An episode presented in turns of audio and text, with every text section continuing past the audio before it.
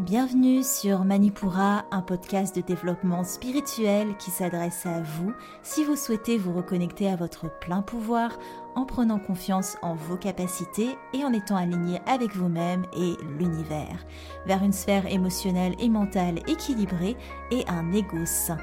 Je suis en bas, yoga thérapeute, énergéticienne, astrologue et ma mission est de vous aider à développer toutes les ressources déjà en vous. À travers des outils comme l'astral yoga, l'énergétique et l'écrit-thérapie, mon objectif est de vous rendre acteur de votre mieux-être et indépendant sur le chemin de votre spiritualité. Je vous souhaite une excellente écoute.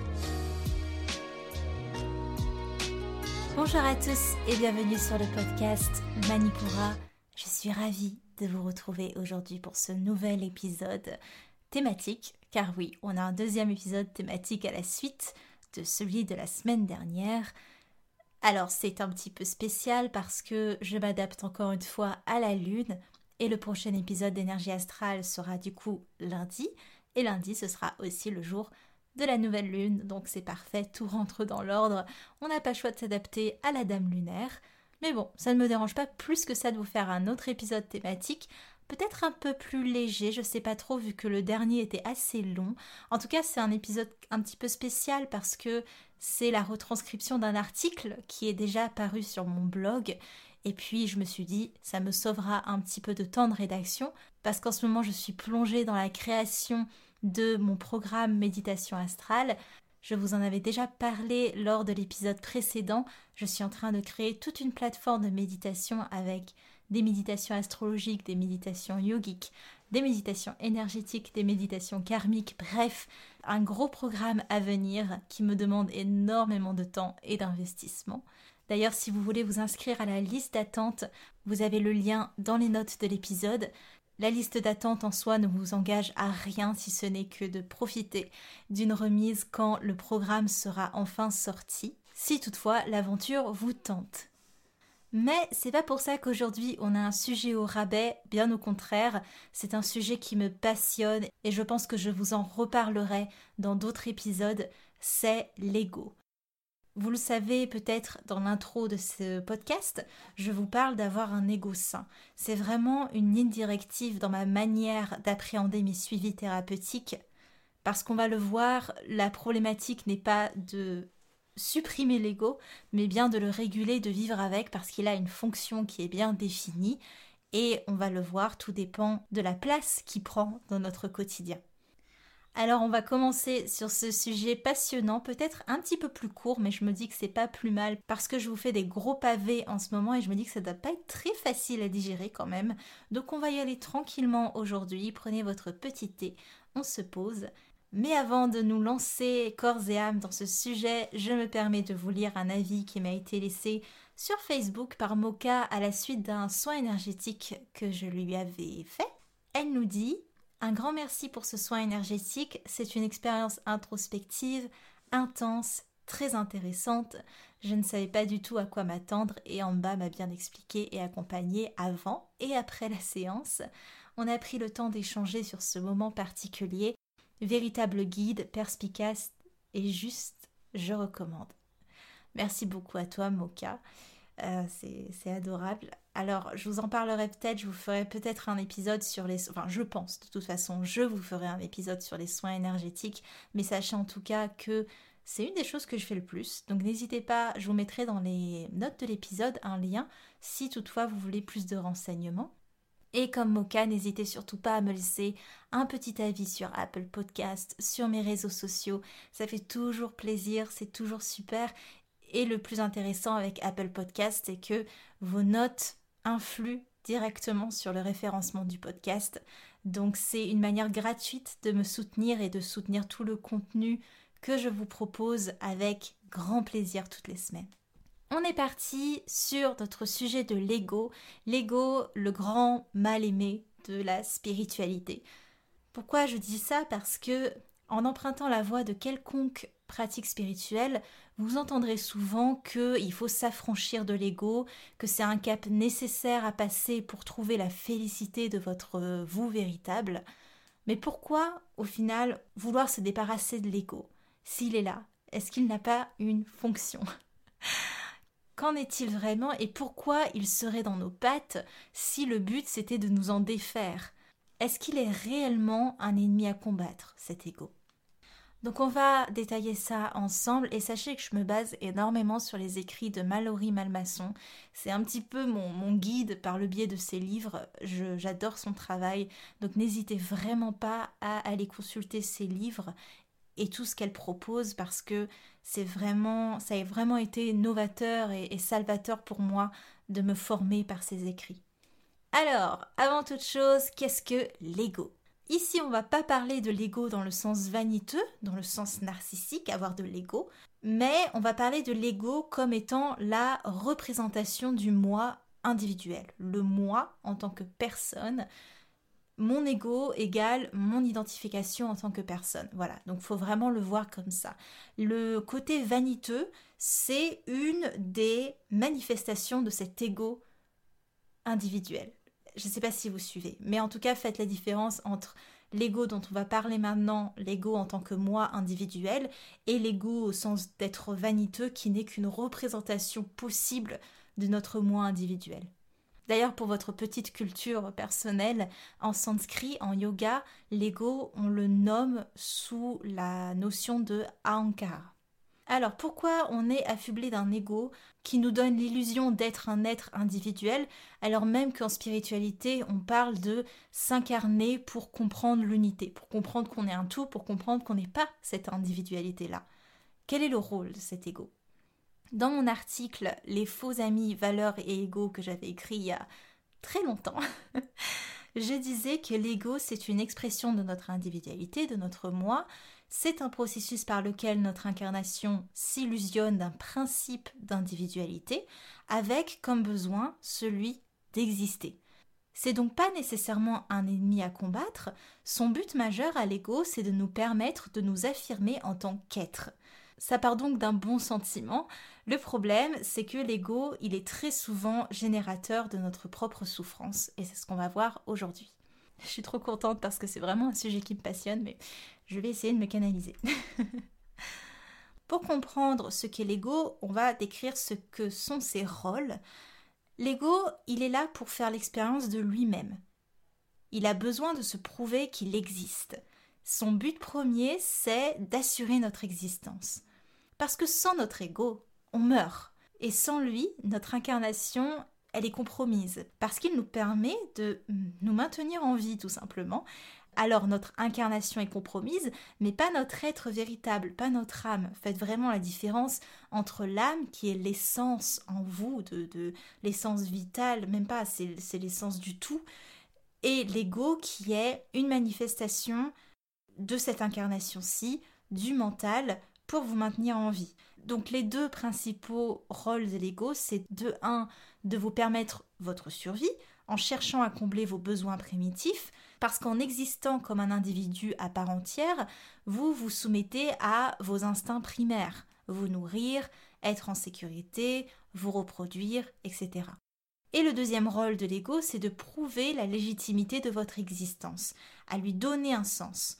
L'homme, c'est une créature sociale qui est dotée d'une conscience développée, et l'ego, il va chercher à combler nos besoins de reconnaissance, d'acceptation, de valorisation par nos pairs, de toujours dans le but d'assurer notre survie. Faut savoir que on parle souvent de la blessure de rejet qui est une blessure qui est très répandue, si ce n'est la plus répandue, c'est parce que tout simplement, à l'époque préhistorique, on va dire, je suis pas trop historienne, excusez-moi, c'était une question de survie que d'être accepté par un groupe. Si vous étiez rejeté du groupe, vous aviez très peu de chances de survivre par vous-même, alors qu'en groupe, dans ces époques primitives, forcément vous aviez plus de chances bah, de vous maintenir dans le temps. Donc le rejet, l'acceptation, c'était une question de survie. Alors l'ego, il va tout faire pour se faire accepter par le groupe, pour se faire reconnaître, pour prouver qu'il a de la valeur et sa place du coup d'être dans le groupe. Donc c'est pour donner un sens à notre existence, mais c'est aussi pour s'assurer que les autres combleront nos besoins. On va y revenir. Quand on parle des besoins de l'ego, on parle de six besoins. Les premiers, c'est les besoins physiologiques, ceux de manger, de dormir, de vous reproduire. Deuxièmement, c'est le besoin d'être sécurisé, donc être en lieu sûr, être protégé. Le troisième besoin, c'est celui d'amour. L'amour, c'est l'énergie vitale, elle répond à notre vibration originelle, qui n'est que amour. Et d'ailleurs, Malmaçon, dans son livre L'art et la manière d'être soi, elle parle d'un exemple qui a été fait sur des bébés. En clair, on a pris un groupe de bébés, on a fait en sorte que tous leurs besoins physiologiques, donc euh, manger, dormir, soient comblés, mais on les a coupés de tout contact à la naissance, de tout lien, de tout amour, etc. Et c'est des bébés qui sont décédés. Voilà, qui n'avaient vraiment pas ce contact, qui n'avaient pas ce lien, qui n'avaient pas cette sociabilité. Alors même si on comblait leurs besoins physiologiques, le besoin d'amour, le besoin de contact est primordial. C'est quatrième besoin, le besoin d'acceptation c'est de faire partie ou d'être intégré par un groupe et ça nous permet de nous sentir connectés, de nous sentir acceptés par nos pairs. Je me permets de vous lire un extrait de Malmaçon qui nous dit L'amour et l'acceptation nous ramènent inconsciemment au stade embryonnaire et fœtal. À ce stade, notre mère, elle répondait à nos besoins physiologiques avant même de s'occuper des siens. Nous nous sentions en sécurité puisque dans la matrice maternelle, nous étions isolés dans une bulle dans laquelle rien ne semblait pouvoir nous arriver. Nous nous sentions aussi acceptés puisque le corps maternel acceptait que la cellule embryonnaire se développe dans l'utérus. Cela eût été impossible si le corps nous avait rejetés. Enfin, nous nous sentions aimés puisque nous évoluions et croissions dans un cocon où nous étions nourris et protégés. Nous pouvons aussi souligner l'attachement du bébé à la maman par le biais du cordon ombilical. Ce dernier a pour fonction d'assurer l'échange entre notre mère et notre organisme afin de répondre à nos besoins vitaux. L'inconscient nourrit donc la croyance qu'en étant attachés, reliés et dépendants des autres, nous pouvons exister et survivre. C'est la raison pour laquelle nous recherchons tous inconsciemment à nous reconnecter à cette bulle privilégiée que nous avions connue lors de la période de gestation, et pour aller plus loin, en nous reliant aux autres, nous recherchons inconsciemment cet état de fusion originelle. Donc là, Mallory Malmaçon, elle vous explique en quoi on a assimilé que les autres étaient garants de répondre à nos besoins, au lieu que ce soit nous qui répondent à nos besoins nous-mêmes, ce qui normalement devrait être l'ordre des choses. Cinquième besoin, c'est celui de valorisation. Donc, on va rechercher à être estimé par les autres, parce qu'en étant estimable, on remplit non seulement notre besoin d'être aimé et d'être accepté, mais aussi parce que ça nous rappelle un peu notre caractère sacré de notre existence. Et ça va nous conforter que notre existence, elle a une plus-value pour ce monde, qu'on est un peu exceptionnel. On va chercher à prouver la valeur de notre existence, qu'on compte pas pour du beurre, qu'on a notre place, qu'on n'est pas né pour rien. Donc c'est tout ça que réunit le besoin de valorisation, alors que si vous aviez suivi les épisodes sur les corps subtils et celui sur le corps divin où on parlait des aspirations de l'âme, l'âme elle est complète, l'âme elle est tout. Elle n'a pas besoin d'être valorisée, elle n'a pas besoin d'être exceptionnelle, elle est juste le tout. Donc c'est déjà exceptionnel en soi, on n'a pas besoin d'avoir cette acceptation, cette valorisation de la part des autres, de la part du monde, de la part de la société. Mais l'ego, lui, pour s'assurer notre survie, il se dit moi j'en ai besoin parce que si je suis exceptionnel, forcément je suis pas à éradiquer. c'est un petit peu raccourci, mais c'est ça. Le sixième besoin, ça rejoint un petit peu ça, c'est le besoin de reconnaissance. On va chercher à prouver notre utilité, l'utilité de notre existence, à reconnaître la divinité de notre être et donc notre légitimité à exister à travers autrui en général, par nos actions, par notre parcours de vie.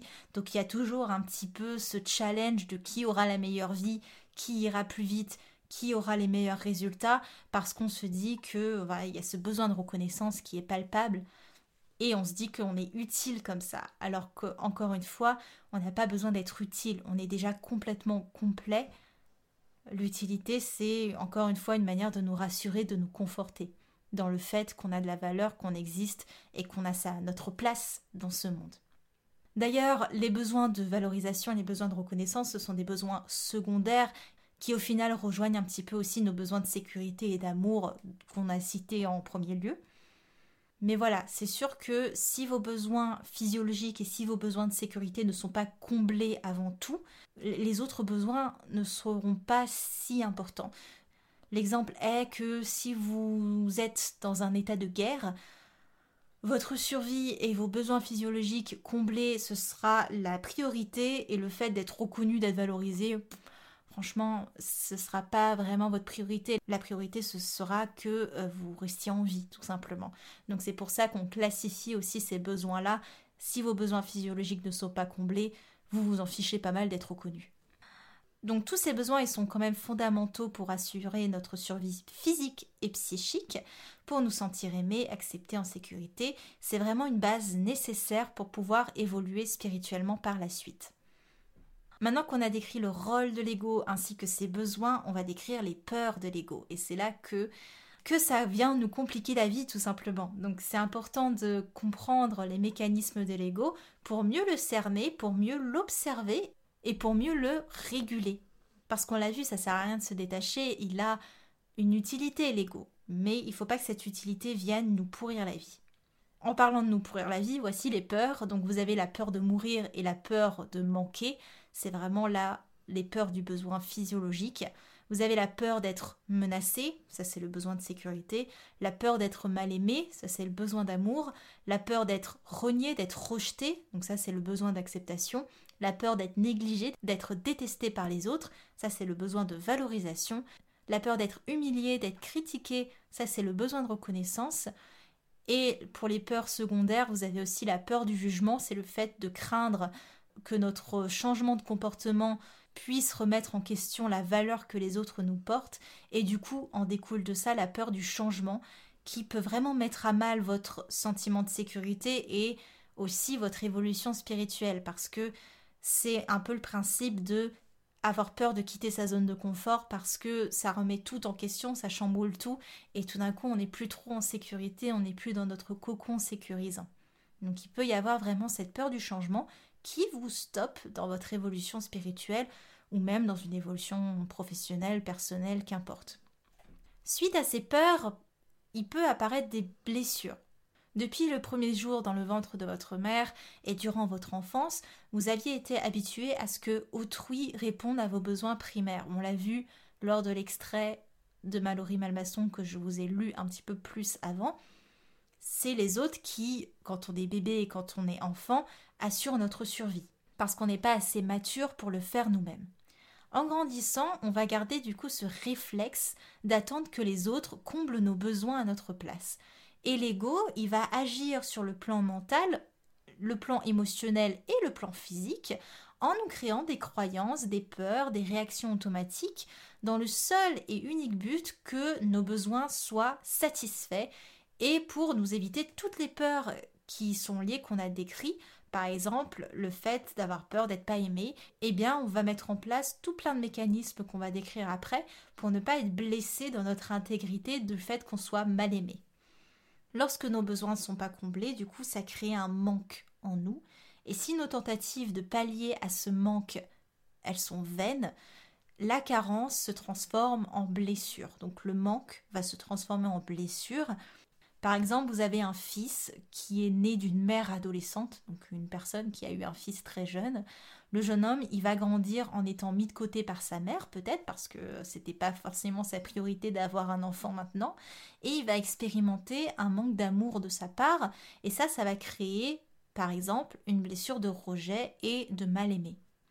Donc pour résumer, vous avez des besoins de l'ego. Si les besoins de l'ego ne sont pas comblés parce qu'il comprend pas qu'il peut les combler lui-même, il va y avoir un manque. Et si ce manque est renforcé, donc n'est pas comblé, là, il va y avoir une blessure. Et ces blessures, elles s'impriment littéralement dans nos cellules, c'est ce qu'on appelle la mémoire cellulaire, et ça va créer en nous un lot de croyances et de peurs liées à une situation qu'on a vécue et qui a animé cette blessure, qui l'a créée.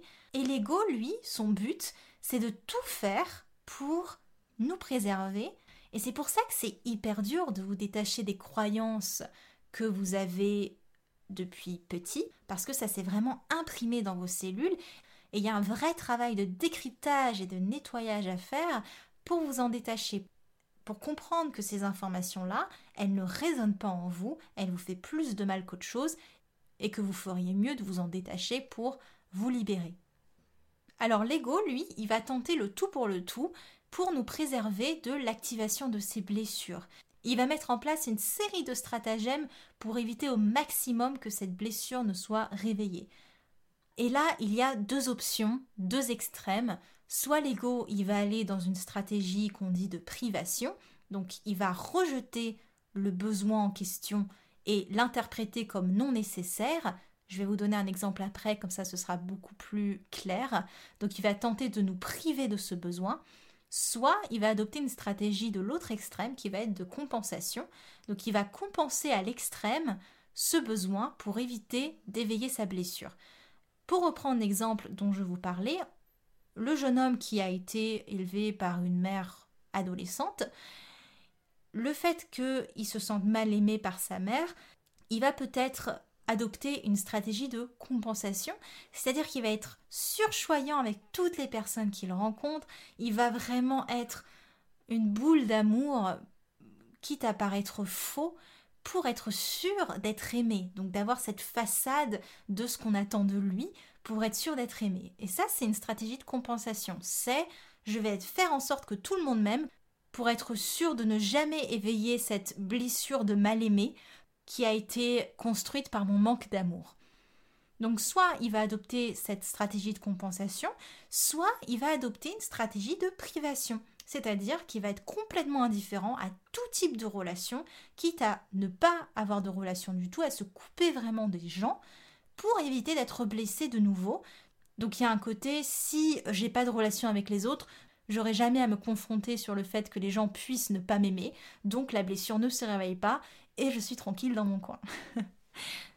donc ça, tous ces stratagèmes de l'ego, ça va nous créer des masques, hein, tout simplement. On va avoir des masques, on va mettre nos petites façades sur le devant de notre tête et on va interagir comme ça avec le monde. Pour éviter la blessure, l'ego, il a recours à ces masques et là, dans l'exemple qu'on a vu, donc le jeune homme, il a soit un masque de surchoyant, soit un masque d'indifférent. Un autre exemple pour vous aider à comprendre ces mécanismes, on va prendre l'exemple d'une jeune fille qui a grandi sans aucune structure parentale, qui avait des parents laxistes qui la laissaient faire tout ce qu'elle voulait. Peut-être que du coup, elle a manqué d'un cadre et d'un besoin de sécurité et elle s'est pas sentie protégée par ses parents et ça a activé une blessure en elle la blessure liée au besoin de sécurité. Donc elle s'est sentie en danger. Donc c'était la peur du danger, la peur d'être menacée. Alors c'est une moindre mesure, mais quand on est enfant, si on n'est pas, si on n'a pas de limitation, on peut vraiment se sentir vulnérable face au monde. C'est force possible, et c'est en ça que les parents ont un rôle de structuration. Alors cette jeune fille qui a grandi sans aucune structure parentale, peut-être que du coup elle a grandi en étant inquiète, en étant anxieuse, toujours dans la peur de ce qui pourrait arriver parce qu'elle n'a pas eu ce côté un peu protecteur. Et elle développera alors soit un masque d'hyper responsable, là on est dans une stratégie de l'ego de compensation, donc c'est un peu un côté je prends les devants pour tout, je laisse aucune place à l'improvisation, je garde tout sur mon contrôle, comme ça je suis sûre que je ne suis pas menacée, que je suis protégée, que je suis en sécurité. Ou alors, on va dans l'autre extrême, l'ego va aller à l'autre extrême, et là on développe un masque d'irresponsable.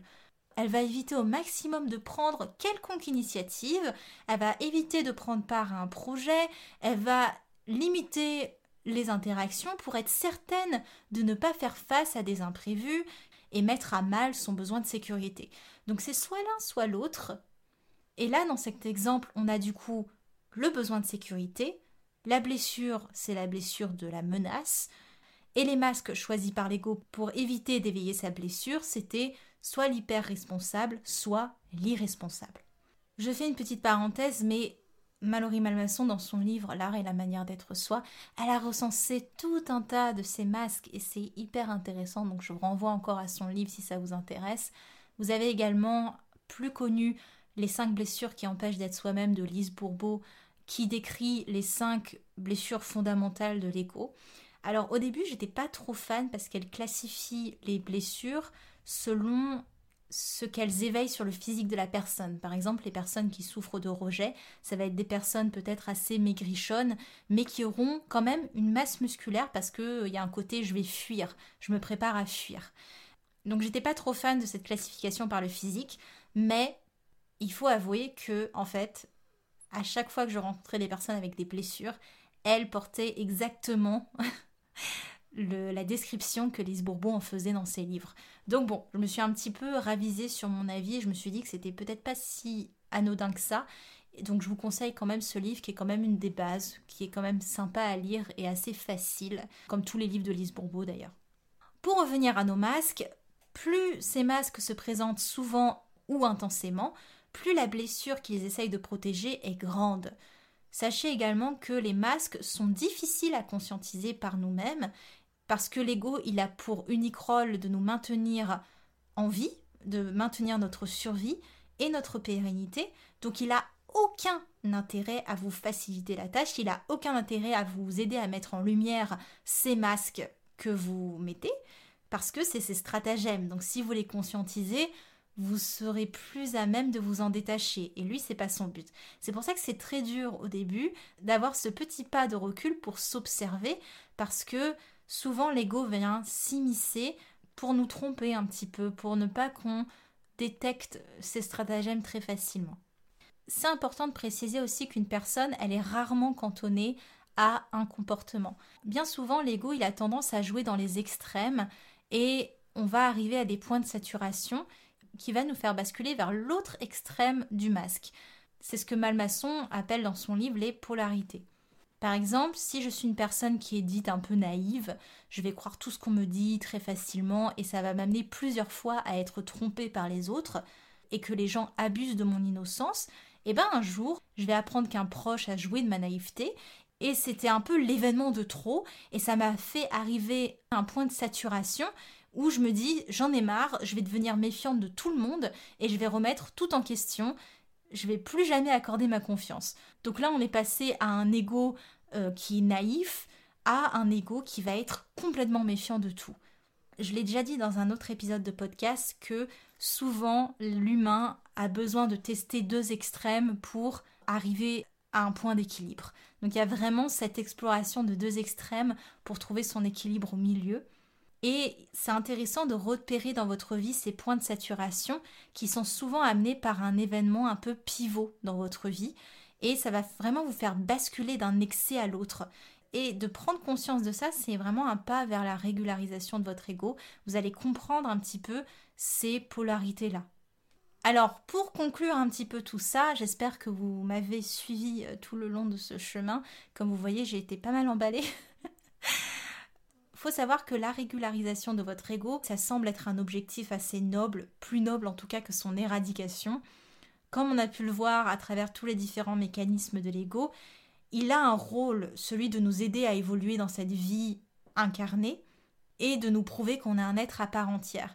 Il veut se reconnecter à la préciosité de notre être, à notre grandeur intérieure, en nous mettant en avant, en s'assurant notre survie et notre pérennité. Et sa présence, elle nous permet de nous adapter suite aux blessures de la vie. Donc c'est nécessaire à condition qu'il ne prenne pas le contrôle de notre vie. Et sa présence, elle est indispensable parce qu'elle nous permet d'exister en tant qu'être. Et grâce à cette base, notre âme, elle peut expérimenter en conscience. Mais si l'ego il prend trop le contrôle, ce qui est le cas dans 99% des cas, son rôle de gardien de notre survie, il va rapidement se transformer en source de notre souffrance, avec les masques, les blessures, etc. Et s'il n'est pas régulé, tous les excès, les points de saturation, etc., ça va avoir pour conséquence de nous enfermer dans nos masques, tout simplement, plutôt que de nous aider à nous affranchir de nos douleurs, de nos comportements. Donc l'ego, il va masquer la plaie infectée avec un beau pansement, mais ça vous aidera jamais à traiter le problème en profondeur, évidemment. Ça équivaudrait à réveiller la blessure et c'est ce que l'ego veut vraiment éviter à tout prix. Donc il va vraiment mettre en place tous les stratagèmes possibles et imaginables pour pas que vous voyez que c'est lui derrière euh, tout ça. Donc cerner l'ego, c'est vraiment le premier pas vers sa régularisation. Comprendre vos réactions, conscientiser vos blessures, conscientiser les croyances et les peurs qui en découlent, observez vos masques qui s'éveillent quand il y a une situation en particulier avec une telle personne, euh, le pourquoi, le comment, tout ce travail de conscientisation, ça va vous être d'une aide précieuse pour cerner votre ego et pour vous éviter d'être son pantin au quotidien. Et cela vous permettra aussi d'agir en conséquence de vous éveiller et d'entrer en vibration avec votre cœur et votre âme et non avec les stratagèmes de l'ego. Parce que tous ces stratagèmes pour maintenir votre survie, ça vous éloigne au final de ce qu'est votre âme. Votre âme, elle est pleine, elle est complète, elle est unifiée, elle est tout. Elle n'a pas besoin de se prouver sa valeur parce que c'est juste le tout. Donc l'ego, en fait, il est en train de courir après quelque chose qui n'est pas utile d'une certaine manière, mais il vous faut quand même faire l'expérience de l'incarnation et l'expérience de cette individualité pour comprendre justement que vous n'êtes pas individuel, vous êtes ce tout. Donc c'est l'expérience de comprendre ce qui n'est pas pour comprendre ce qui est. Là on part dans des choses un peu plus profondes, mais je termine par une phrase de Mallory Malmasson que j'ai beaucoup aimée dans son livre et qui dit moi qui le prenais pour un parasite, je prenais conscience qu'il était plutôt une sorte d'ange gardien maladroit, parfois extrémiste, de fait l'ego était peut-être celui qui se souciait le plus de notre existence, il était au fond un ami qui veillait à notre incarnation en répondant à nos besoins. Alors, pour répondre à la question du titre de cet épisode, est-ce que l'ego est le mal-aimé de la spiritualité? Je dirais plutôt qu'il est un allié, que grâce à lui on peut conscientiser nos croyances et nos peurs et nos comportements, et le cerner au final, cerner tout ça, c'est grandir spirituellement. Donc au lieu de vouloir s'en affranchir, ce qui équivaudrait à nous affranchir de notre existence physique, pensons plutôt à le réguler pour lui laisser la place de répondre à nos besoins de survie, mais en conscientisant nos actions pour pas qu'elles soient juste influencées par l'ego, mais bien par la vibration de notre chemin d'âme. Pour finir, je tiens à vous dire que c'est pas évident. C'est pas évident de déceler l'ego. Il est dans des endroits parfois qui sont tellement fous incroyable. Et c'est très dur de le réguler parce qu'on s'est identifié à nos blessures, on s'est identifié à nos manques. C'est très dur de réguler un ego parce que on a l'impression qu'on remet en question toute notre existence, tout ce sur quoi on s'est basé pour se construire en tant qu'être individuel. Mais c'est vraiment ce travail-là qui va vous faire évoluer. Et je finis aussi par vous dire qu'on parlera peut-être dans d'autres épisodes de l'ego spirituel, qui est aussi une réalité. Donc quand on s'est un peu affranchi de l'ego euh, stade 1, il y a aussi tout l'ego spirituel euh, qui vient s'immiscer dans notre cheminement spirituel. Et on pourra en parler dans un autre épisode, mais là déjà ça fait une belle entrée en matière, je trouve. En tout cas, j'espère que vous avez aimé cet épisode. Moi, ça me passionne énormément. C'était un épisode un petit peu spécial vu que je reprenais un article que j'avais écrit mais en soi, les épisodes de podcast sont retranscrits à l'écrit, donc l'un dans l'autre, c'est un petit peu la même chose. Dans tous les cas, je vous rappelle que vous pouvez vous inscrire au programme Méditation Astrale qui sortira en 2021. Je vous mets le lien de la liste d'attente dans les notes de l'épisode. Ça va vraiment être un gros, gros, gros programme et j'ai tellement hâte de le sortir, mais voilà, ça demande beaucoup de temps et d'investissement. Dans tous les cas, je vous retrouve lundi prochain pour l'épisode d'énergie astrale pour notre nouvelle lune en bélier. Première nouvelle lune de l'année astrologique. On commence vraiment l'année avec la nouvelle lune en bélier. C'est la nouvelle lune du commencement. Donc on se retrouve lundi prochain. C'était en bas de Manipura. Merci. Manipura, c'est déjà terminé pour aujourd'hui. Je vous remercie de votre écoute et si cela vous a plu, n'hésitez pas à partager et à me laisser un commentaire sur Apple Podcast ou sur mes réseaux sociaux. En attendant, vous pouvez télécharger gratuitement toutes mes ressources en cliquant dans le lien de la description de l'épisode pour apprendre la corrélation entre le cycle lunaire et le cycle féminin, débuter la méditation, l'astral yoga ou votre propre journal de gratitude. Quant à moi, je vous dis à la prochaine et surtout prenez bien soin de vous.